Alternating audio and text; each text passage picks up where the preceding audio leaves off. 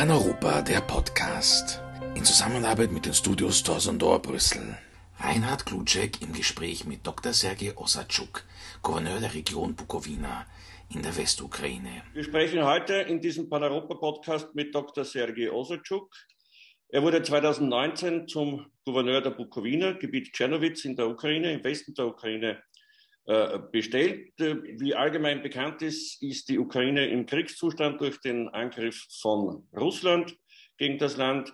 Äh, das heißt, es ist Militärverwaltung. Dr. Osatschuk ist seither, seit Beginn dieses Krieges, jetzt auch Leiter der Militärverwaltung im Gebiet äh, Tschernowitz. Herzlich willkommen. Ich grüße alle Freunde aus Tschernowitz. Ich darf gleich einsteigen und zurückkommen auf ein Interview, das wir vor ziemlich genau zwei Jahren geführt haben. Da ging es um Reformen in der Ukraine. Ja, vor allem die Dezentralisierung war damals ein Thema.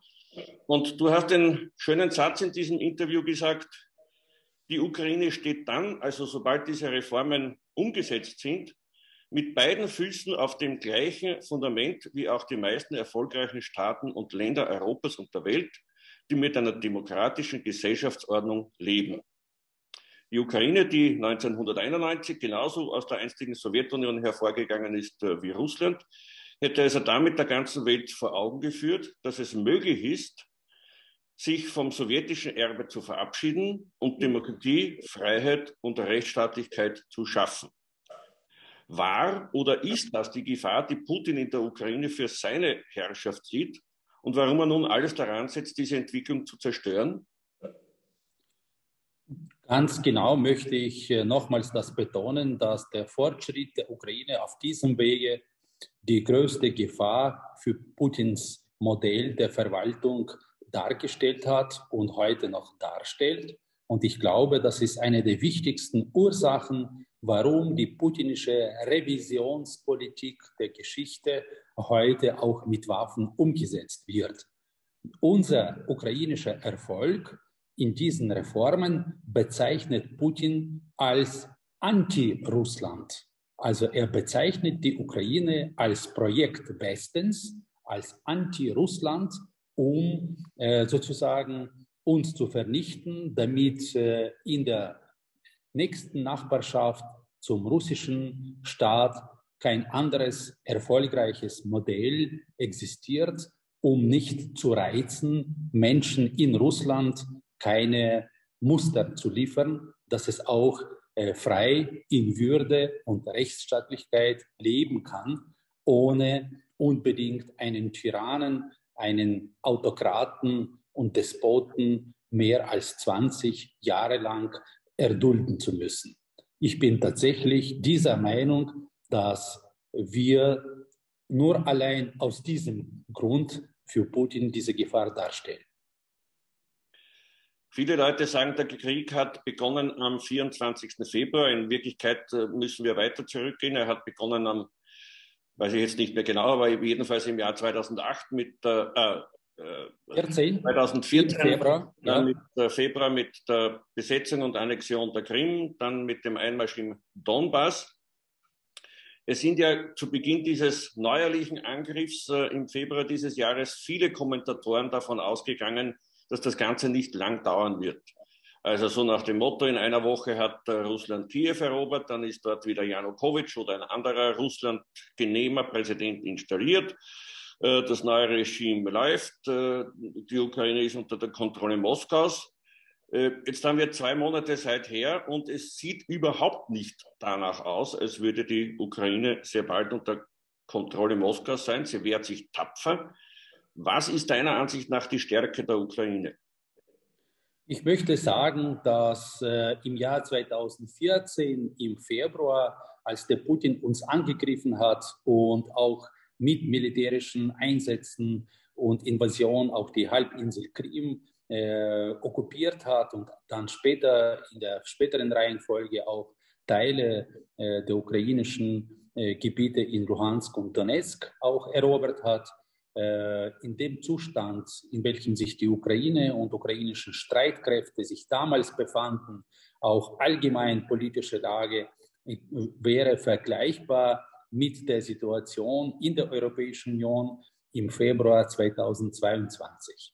Also wir können dadurch sehr leicht verstehen, warum viele Länder der Europäischen Union, vor allem Deutschland, äh, so zögerlich reagiert haben und so ängstlich äh, Schritt für Schritt, also millimeterweise sich voran äh, bewegt haben, um uns in diesem Krieg zu unterstützen, weil wir aus dem Jahr 2014 äh, ganz gut wissen, was bedeutet gelähmt zu sein, was bedeutet Angst vor diesen überwiegende gewaltige Macht Putins zu haben. Aber in den letzten acht Jahren des aktiven Krieges gegen äh, Russland, wir mussten uns auch verteidigen und unsere Streitkräfte haben enormes geleistet im Sinne von äh, Fähigkeit, äh, erlernen, wie man solche moderne Kriege äh, führt. Und deswegen sind wir heute viel stärker da, als wir vor acht Jahren waren. Also die Angst, welche Europa in diesem Februar 2022 gelähmt hat, äh, haben wir diese Angst verlernt. Diese Angst haben wir nicht mehr. Und ich glaube, wir haben der ganzen Welt, nicht nur Europa, gezeigt, äh, dass Putin nicht so äh, stark ist, wie er von sich immer angegeben hat. Auch putinische Armee kann und wird auch äh, verjagt werden und wird äh, auch äh, durch militärische Niederlage aus der Ukraine früher oder später vertrieben werden. Ich glaube, der große Unterschied äh, und die Stärke äh, vor allem der ukrainischen politischen Nation besteht darin, dass wir äh, diese Freiheit und Demokratie, die Stärke der zivilgesellschaftlichen Ordnung äh, nicht nur aus der Theorie äh, wissen, sondern vielfach in den letzten 30 Jahren ausprobiert haben. Wir wissen, dass wenn die Ukraine immer in verschiedenen politischen Krisensituationen sich befand, gerade dazu die äh, zivile äh, Gesellschaft äh, hat eine sehr flexible und starke Zusammenarbeit gezeigt und aus allen Krisen äh, herausgeführt. Deswegen ist die Stärke der Ukraine nicht wie in Russland in einer äh, starken Machtvertikale, sondern in einer viel stärkeren horizontalen äh, Verbundenheit und Flexibilität äh, in Anbetracht dessen, dass wir das als höchsten Wert unseres Lebens empfinden frei zu leben, demokratisch zu leben und dass wir immer wieder für äh, uns und bei den nächsten politischen Wahlen neue äh, Machtvertreter äh, frei wählen dürfen. Wir betrachten den Staat tatsächlich als ein äh, Serviceleister und äh, ein Servicezentrum und äh, suchen uns die besten Manager aus, die wir für gewisse Zeit dorthin bestellen, um unser Land äh, zu führen und zu managen und nicht wie Putins Reich äh, einen Zaren. Äh, es kommt relativ bald der 9. Mai, also der Tag, in dem ja vor allem in Moskau gefeiert wird, der Sieg über Nazi-Deutschland. Viele Kommentatoren sind auch davon ausgegangen, dass an diesem Tag Putin den Sieg über die Ukraine äh, verkünden wird. Äh, nun haben wir schon festgestellt, so schaut es nicht aus momentan auf dem Schlachtfeld. Wenn Putin also den Sieg nicht verkünden kann am 9. Mai, was kann er dann feiern? Oder wird der 9. Mai dann der Aufruf zum totalen Krieg, zu einer neuen Stufe der Eskalation sein? Womit rechnest du, womit rechnet man in der Ukraine? Ich persönlich habe einen starken Eindruck, Putin wird diesen Krieg weiter eskalieren und weitere äh, Konfliktsituationen noch äh, äh, herbeiführen. Äh, ich bin nicht der Meinung, dass Putin bereit ist, schon aufzugeben oder hier einen Halt oder Zwischenstopp zu machen. Wenn ich ihm zuhöre, was und wie er sagt, wie er formuliert, ich glaube, es ist ein Politiker besessen von ganz falschem Bild der Weltordnung. Das ist ein Revisionist, er möchte das Rad der Geschichte, auch der letzten Jahrzehnte und Jahrhunderte zurückdrehen. Und ich glaube, äh, er hat sich selbst verloren äh, in diesen Konstruktionen und alles äh, durcheinander vermischt. Äh, russisches Zarenreich, Sowjetunion und oligarchisches Russland. Für ihn ist das alles in einem und er sucht nur die Stärken aus dieser Herrschaftsposition der Dreierformationen äh, und äh, möchte das alles sich zuschreiben. Tatsächlich ist der 9. Mai ein äh, sakrales Datum für Russland. Ich möchte bezeichnen, dass das viel höhere Bedeutung hat als Weihnachten oder Ostern oder Silvester oder alle anderen Festtage im äh, Jahreskalender, den wir haben, die wir haben. Für Russland ist das zugespitzte Kulmination des Jahres. Denn Russland basiert und Putin äh, formuliert das als größtes Erfolgsfundament Russlands aus dem 20. Jahrhundert. Äh, wir alle in Europa haben tatsächlich hier mitgespielt, äh, acht Jahrzehnte lang, weil wir alle gedacht haben, wenn wir äh, die Opfer des Zweiten Weltkrieges gedenken, die Fehler aus dem Zweiten Weltkrieg aufarbeiten, wenn wir äh, immer wieder einmal im Jahr wiederholen, nie wieder. Somit werden wir den Dritten Weltkrieg verhindern können und als schönsten, größten Wert aus dem Zweiten Weltkrieg europäischen Frieden erhalten. Tatsächlich hat der 24. Februar 2022 das alles zunichte gemacht europäische Diplo Friedensdiplomatie hat versagt. Und wir haben gesehen, Putin setzt wieder äh, ein äh, das Recht des Stärkeren und nicht äh, äh die Rechtsstaatlichkeit. Und äh, somit wird er um den 9. Mai herum irgendetwas seinem Volk präsentieren äh, wollen und müssen. es könnte sein, auch Ausrufung eines großen, in Einführungszeichen, vaterländischen Totalkrieges. Er wird irgendeinen Vorwand wieder ausdenken müssen.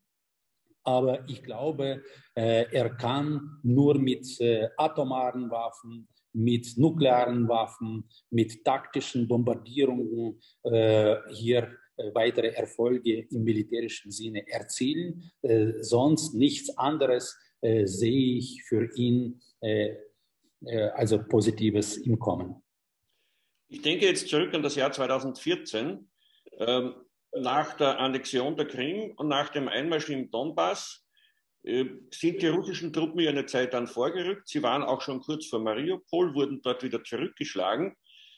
Äh, also eigentlich schon fast wieder auf einem Rückzug. Dann kam dieser Abschluss des Flugzeuges mit dem Ergebnis, dass der Rest der Welt gesagt hat, jetzt müssen wir diesen Krieg stoppen, mit dem Ergebnis, dass ein sogenannter Frozen Conflict geschaffen wurde.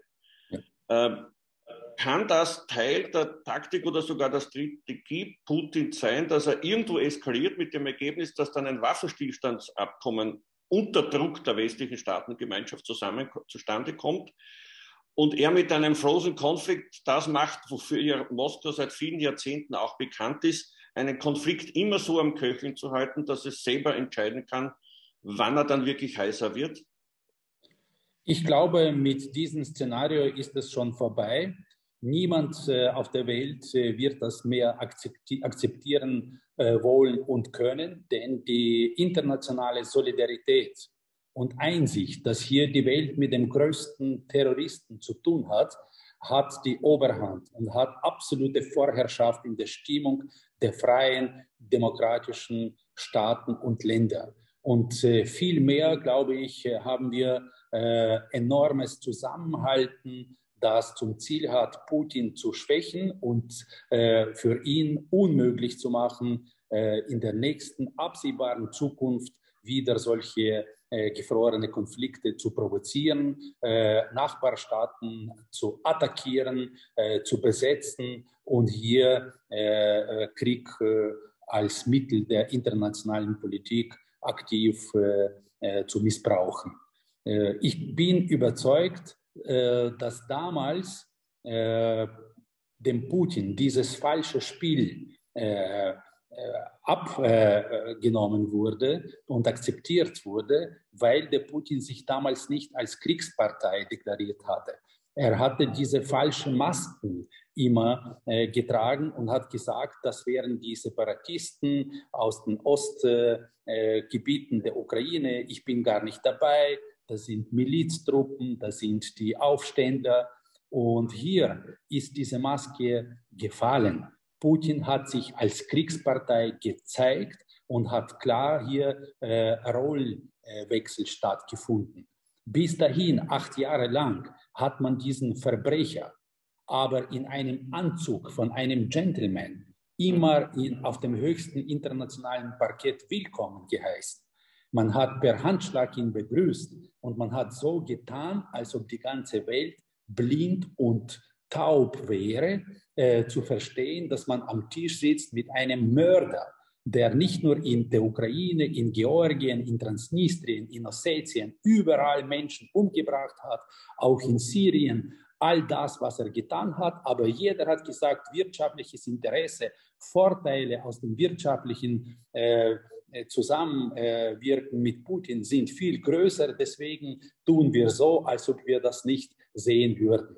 Und heute ist das nicht mehr möglich. Heute sieht die ganze Welt, Putin ist der größte Terrorist und der muss auch zur Verantwortung gezogen werden. Trotzdem, obwohl für jeden denkenden Mensch, meine ich, erkennbar ist, was Putin tut, äh, gibt es in unseren Ländern sogenannte Putin-Versteher, die den Krieg auch rechtfertigen mit irgendwelchen geopolitischen Notwendigkeiten. Das Ganze wurde doch nur von den USA inszeniert, weil die USA und die NATO sich nach Osten ausgedehnt haben und äh, damit eine Bedrohung für die Freiheit und Unabhängigkeit Russlands darstellen. Also das sind Dinge, die immer wieder kommen.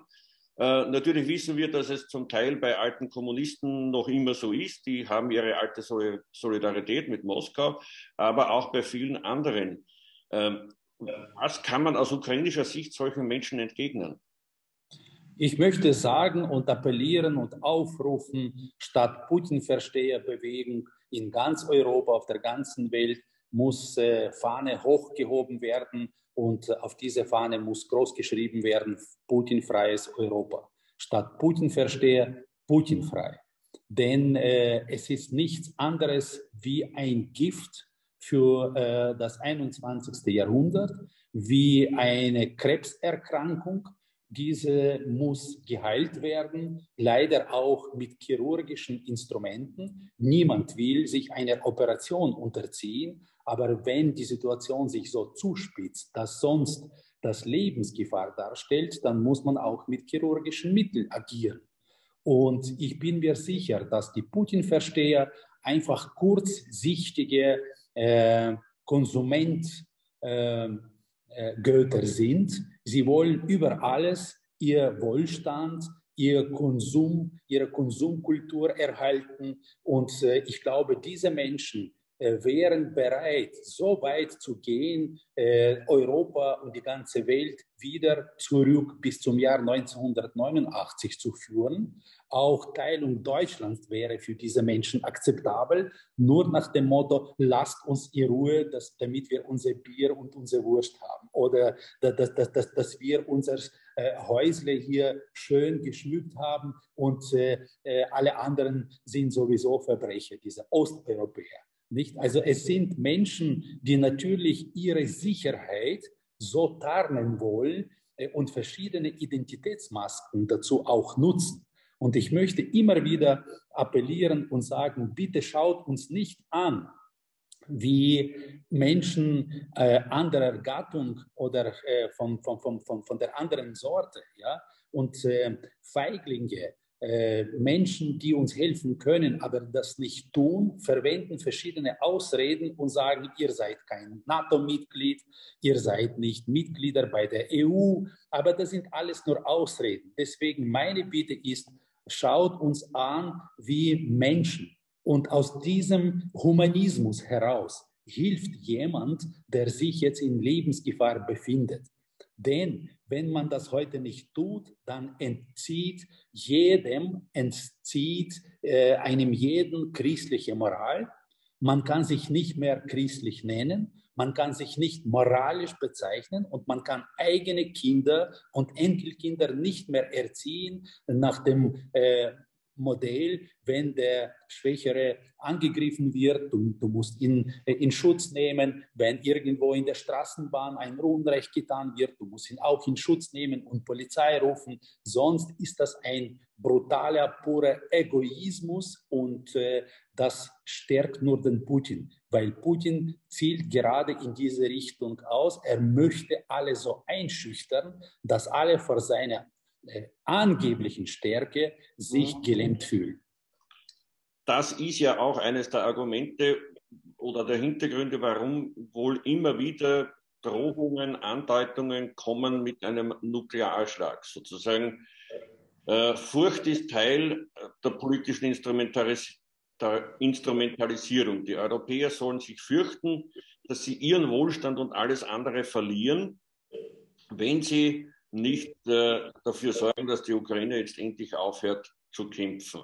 Aber entschuldige bitte, die europäische Politik hat sich auch in den letzten Jahrzehnten auch sehr käuflich gezeigt. Und zu diesem Gefühl der Angst, die Furcht, also ist auch ganz konkreter Vorteil nicht? Das ist, ist, ist, ist Münze zu schlagen daraus, nicht? Also äh, die Russen haben äh, auf, aus der alten byzantinischen Kultur also die Menschen einfach gekauft, nicht? Und, und zwar mit Millionenbeträgen. Deswegen spielt die Politik sehr oft dieses doppelte Spiel, nicht? Und, und man äh, äh, spielt gerne diese Rolle, weil man weiß, äh, auf dem eigenen Konto hier und da versteckte geheime Konten, nicht? Also da äh, schlägt die Münze und man kann sich äh, in den nächsten Generationen sehr wohl und, und schön fühlen mit dem russischen Geld. Natürlich, es ist ja kein Zufall, dass Österreich eine Gasabhängigkeit von 80 Prozent gegenüber Russland hat. Und es ist auch kein Zufall, dass das in den vergangenen Jahren erst so weit hinaufgetrieben wurde. Also da gab es ja eine gezielte Politik von Russland aus, das muss man jetzt, glaube ich, schon einmal unterstellen. Auf der anderen Seite hat natürlich der Westen dieses Gefühl gehabt oder diese Hoffnung gehabt, wenn man mit einem Land Handel treibt, dann führt man ja normalerweise nicht Krieg. Ja. Hier scheint aber bei Putin eher die alte Lenische Formel zu, äh, zu greifen. Wir verkaufen den dummen Kapitalisten auch noch den Strick, auf dem wir sie aufhängen. Das heißt, wir machen sie abhängig von unseren Rohstoffen. Und wenn sie dann abhängig äh, sind, dann können sie eigentlich nichts mehr gegen uns machen. Dazu haben wir natürlich äh, auch äh, verschiedene andere Herausforderungen globaler Natur. Und Putin sieht sich nicht wie ein kleiner regionaler äh, Akteur oder Spieler. Hier äh, gewinnt auch noch eine größere Dimension an Bedeutung. Auch russische Propaganda massivst erklärt seinen Menschen, dem Volk in Russland, dass das der Krieg mit äh, NATO-Bündnis ist, mit dem Westen, mit dem kollektiven Westen, mit Washington, mit Vereinigten Staaten und Ukraine ist nur ein Schlagfeld, wo das alles ausgetragen wird.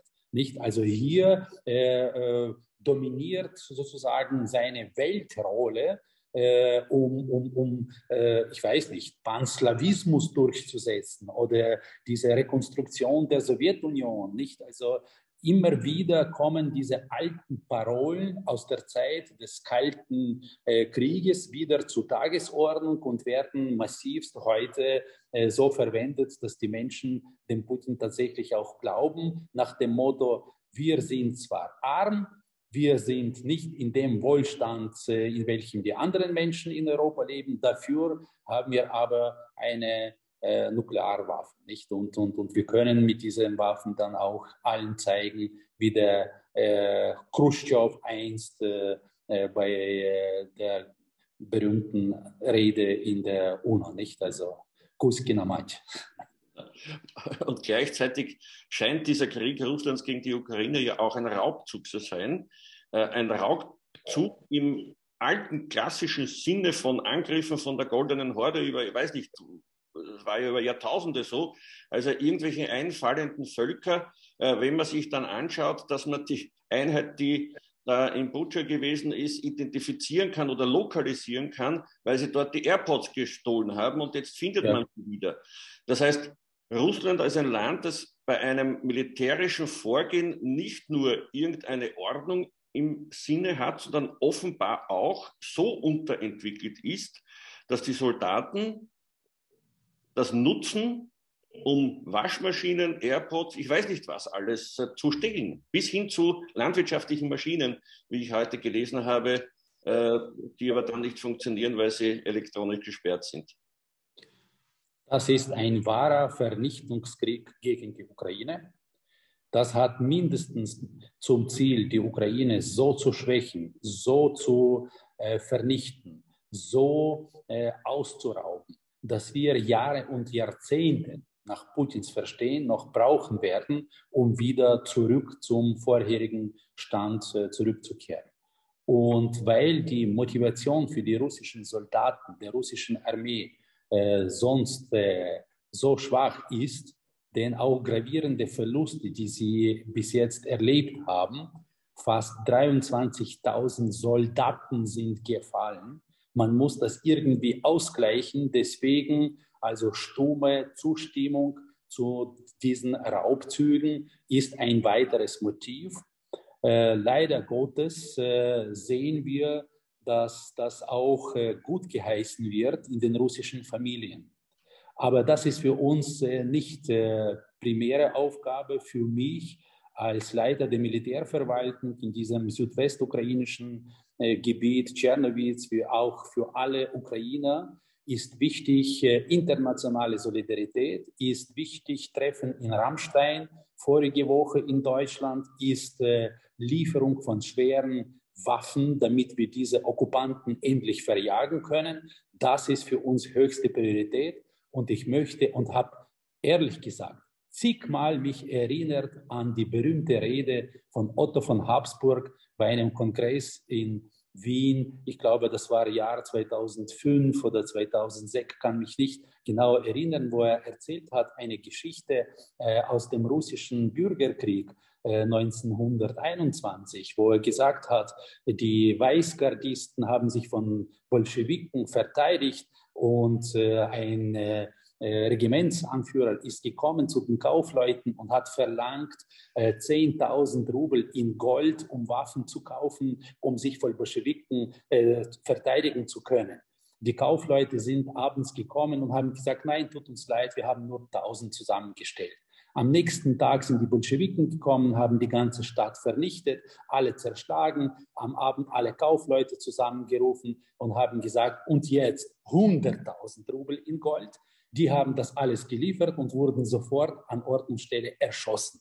Also Moral, man sollte helfen zum richtigen Zeitpunkt, wenn die Zeit noch richtig da ist und der Krieg noch nicht verloren ist. Ich glaube, wir befinden uns tatsächlich noch an dieser Schwelle, dass die Welt nicht nur uns Ukrainer, sondern sich selbst, die demokratische Welt, das freie Europa und Pan-Europa muss auf den Trümmern dieses Krieges dann entstehen und neue Konfiguration des großen europäischen Hauses, Vereinigten Staaten von Europa, ähm, muss neu äh, konstruiert werden, wo die Sicherheit und Schutz des menschlichen Lebens und menschliche Würde über alles geschätzt wird, muss entstehen.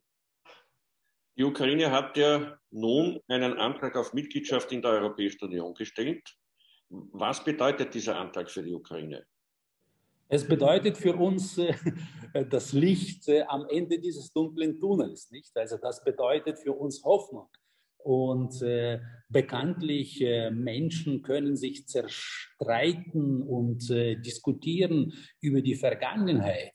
Geschichte manchmal bringt die Menschen auseinander, aber gemeinsame Perspektive vereinigt Menschen. Wir wollen über die Zukunft reden. Wir wollen gemeinsam äh, unser Kontinent gestalten. Und wir wollen letztendlich auch äh, als ein europäisches Volk ohne Wenn und Aber von allen akzeptiert sein. Und wir möchten auch diese Aufgaben erfüllen und werden allen beweisen, dass die Ukrainer nicht nur tapfer kämpfen können, nicht nur tolle Krieger sind und äh, moderne Armeen und russische Armee zerschlagen können, sondern wir sind tatsächlich auch Europäer äh, in der Umsetzung dieser Werte. Und wir werden alle Reformen schnellstens durchsetzen und allen beweisen, wir sind äh, tatsächlich reif, um Mitglieder in der Europäischen Union zu sein, auch wenn Alexander Schallenberg äh, manchmal diese seelische Schwäche zeigt und in einem anderen Kontext den äh, Menschen aus Westbalkan äh, was Gutes sagen wollte und äh, uns ein bisschen beleidigt hat. Äh, darauf wollte ich gerade auch noch zu sprechen kommen. Wie sind denn die Signale, die die Ukraine bekommt? Wenn man äh, der Kommissionspräsidentin zuhört, manches Mal hat man ja den Eindruck, die Ukraine ist zu Weihnachten in diesem Jahr schon Mitglied der Europäischen Union. Wir merken aber natürlich auch die verschiedenen anderen Stimmen, die eher vorsichtig sind. Du hast äh, Österreich gerade erwähnt. Wir wissen natürlich, wie Frankreich bei der Agrarpolitik denkt und äh, da fürchtet, dass das Geld dann abfließt. Also welche Signale merkt man in der Ukraine zu diesem Antrag von den europäischen Ländern? Wir bekommen äh, sehr viele Besuche von hoher Ebene aus der Europäischen Union bei unserem Staatspräsidenten Zelensky, aber auch in allen Regionen, auch bei mir in Tschernowitz, kommen tagtäglich äh, verschiedene Abgeordnete des Europäischen Parlaments oder der Europäischen Kommission waren an der Grenze zu Tschernowitz, an der rumänisch-ukrainischen. Und wir hören diese Signale. Wir wissen, Politiker in Europa sind für uns und mit uns. Und wir müssen nur äh, eins betonen. Europäische Union ist kein äh, Elitenclub äh, für Auserwählten. Es ist ein äh, Lebensraum für alle Völker, die dieses Kontinent äh, bewohnen. Und äh, nur müssen wir Schritt für Schritt äh, Reformen so durchführen, dass hier, wenn wir sagen, auf diesem Fußballfeld wird Fußball gespielt, also dürfen hier andere Regeln nicht akzeptiert werden. Nicht, wenn wir sagen, statt Fußball spielen kommt eine Rugby-Mannschaft? Und deswegen äh, äh, Einhalten der Regeln, Rechtsstaatlichkeit, Reformen und äh, Fähigkeit der ukrainischen Gesellschaft, alle Spielregeln und Gesetze zu übernehmen, umzusetzen. Ich glaube, wir werden das beweisen und Signale sind mehr als optimistisch, auch wenn manche Politiker äh, hier und da das anders formulieren. Wir wissen, dass vor allem ist wichtig äh, Status von äh, Kandidat, äh, Kandidats, äh, Kandidatenstatus. Kandidatenstatus zu bekommen und dann dauert es zwei, drei, vier Jahre. Es ist irrelevant, wie lange das dauert.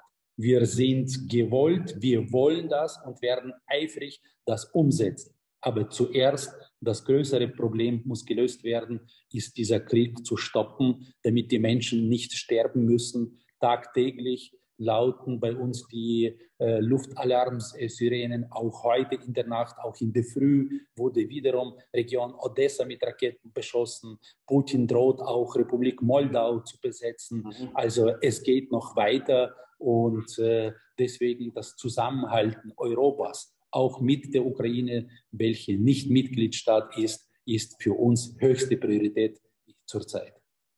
Auch für die Paneuropa-Bewegung ist es ganz logisch, dass die Ukraine ein Teil des gemeinsamen Europas ist und wir werden das ja auch bei unserem Kongress zur 100 Jahre Paneuropa im. November dieses Jahres entsprechend äh, in das Programm aufnehmen. Ich hoffe, dass äh, bis dahin es auch möglich ist, dass Repräsentanten aus der Ukraine kommen können. Äh, zum Schluss noch vielleicht ein, zwei Fragen zur Lage in Tschernowitz oder im Gebiet Tschernowitz. Du hast äh, vorhin erwähnt, der Luftalarm. Soweit ich weiß, ist aber die Lage in Tschernowitz und im Gebiet bisher ruhig. Das heißt, noch keine direkten Angriffe. Tatsächlich sind wir halbwegs vergleichsweise mit anderen Regionen sicherer Boden der Ukraine. Deswegen haben wir auch viele äh, Binnenflüchtlinge aufgenommen. Äh, wie du natürlich bestens äh, weißt, wir sind keine große Region, äh, flächenmäßig, aber haben auch 100.000 Ukrainer und Ukrainerinnen bei uns aufgenommen, ihnen Schutz und Hilfe geboten. Deswegen unsere humanitäre Funktion ist hier die höchste Priorität.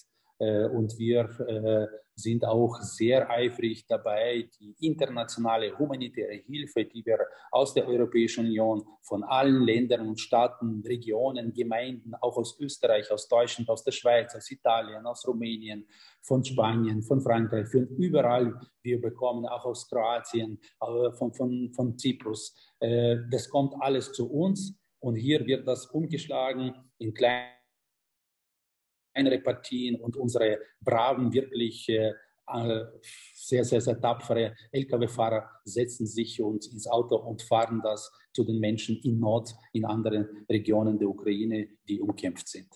Das sind unsere zwei wichtigsten Aufgaben, die wir im Moment erfüllen. Dazu möchte ich sagen, mehrere Dutzend Tausende Bukowiner äh, kämpfen in den äh, Verbänden der ukrainischen Armee, sind im Einsatz, leider auch mit Verlusten. Jede Woche haben wir auch äh, Begräbnisse bei uns und äh, so der Krieg ist hier spürbar. Äh, und wir fühlen mit der gesamten Ukraine, wir sind ein Volk und das ist natürlich das Problem für uns alle.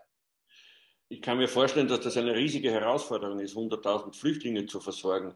Äh, funktioniert das? Funktioniert das mit der internationalen Hilfe? Können internationale, versorgt werden? Die internationale Hilfe war äh, in den ersten zwei Monaten äh, in der Form, dass man Lebensmittel äh, vor allem geschickt hat, äh, Medizin, also Arzneimittel, das Notwendigste, um Menschen in zerbombten Städten zu helfen. Jetzt müssen wir viel mehr darüber nachdenken, wie diese Menschen in den nächsten Monaten noch den nächsten Herbst und Winter hier überwinden können. Denn zurzeit haben wir die Menschen aufgenommen in unseren Schulen, Kindergärten, in Sporthallen, aber auf die Dauer, jahrelang kann es nicht gehen. Diese Menschen haben alles verloren in den Städten wie Bucha oder Mariupol oder Mykolaiv oder Tschernihiv oder Sumy.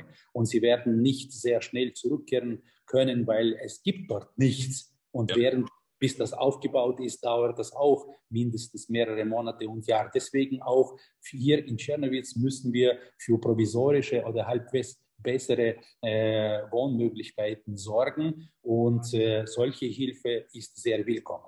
Was wird am dringendsten gebraucht? Am dringendsten äh, wird gebraucht äh, glaube ich, finanzielle Unterstützung, damit wir die leerstehenden alten Gebäuden im Gebiet Tschernowitz äh, zu den brauchbaren Wohnungen äh, schnell in den nächsten zwei, drei Monaten herrichten und renovieren. Wir haben auch diese Reformen, die wir am Anfang angesprochen haben, erfolgreich durchgezogen. Äh, somit äh, sind viele alte Schulen, äh, alte Krankenhäuser, äh, leer geblieben oder leer geworden. Nicht? Wir haben modernere, bessere Schulen konstruiert und äh, in, in, in, einzelnen Dörfern, Gemeinden oder auch in der Stadt Tschernowitz äh, sind über 130 solche leerstehenden Gebäude. Und deswegen äh, in der ersten Linie wäre die Hilfe hier für Menschen, um ein äh, Dach über den Kopf zu haben für den nächsten Herbst und Winter. Denn wir rechnen nicht damit, dass der Krieg in den nächsten Wochen zu Ende sein wird. Das heißt, du rechnest damit, dass es noch länger dauern wird. Ja. Dann sage ich einmal an dieser Stelle Danke für das Gespräch. Danke auch für die Ukraine, dass ihr eigentlich nicht nur euch selber, sondern auch den Rest Europas äh, verteidigt. Denn ich glaube, wir stimmen überein in der Analyse, dass wenn Putin die Ukraine erobern könnte, er damit sich nicht begnügen würde dann würde, wäre er zu einer bedrohlichen Dominante und äh, Sicherheit in Europa wäre schon äh, nicht mehr äh, ein, eine Konstante, mit der wir im 21. Jahrhundert leben können. Vielen Dank für das Gespräch. Danke vielmals aus Tschernowitz für die paneuropäische Unterstützung, Solidarität und Mithalten mit uns. Gerne. Das war Paneuropa, der Podcast. Reinhard Klutschek im Gespräch mit Dr. Sergei Osatschuk, Gouverneur der Region Bukowina in der Westukraine. Eine Produktion der Tors und Studios Brüssel. Redaktionelle Leitung Philipp Jauernick. Technische Direktion Dieter Krohmann.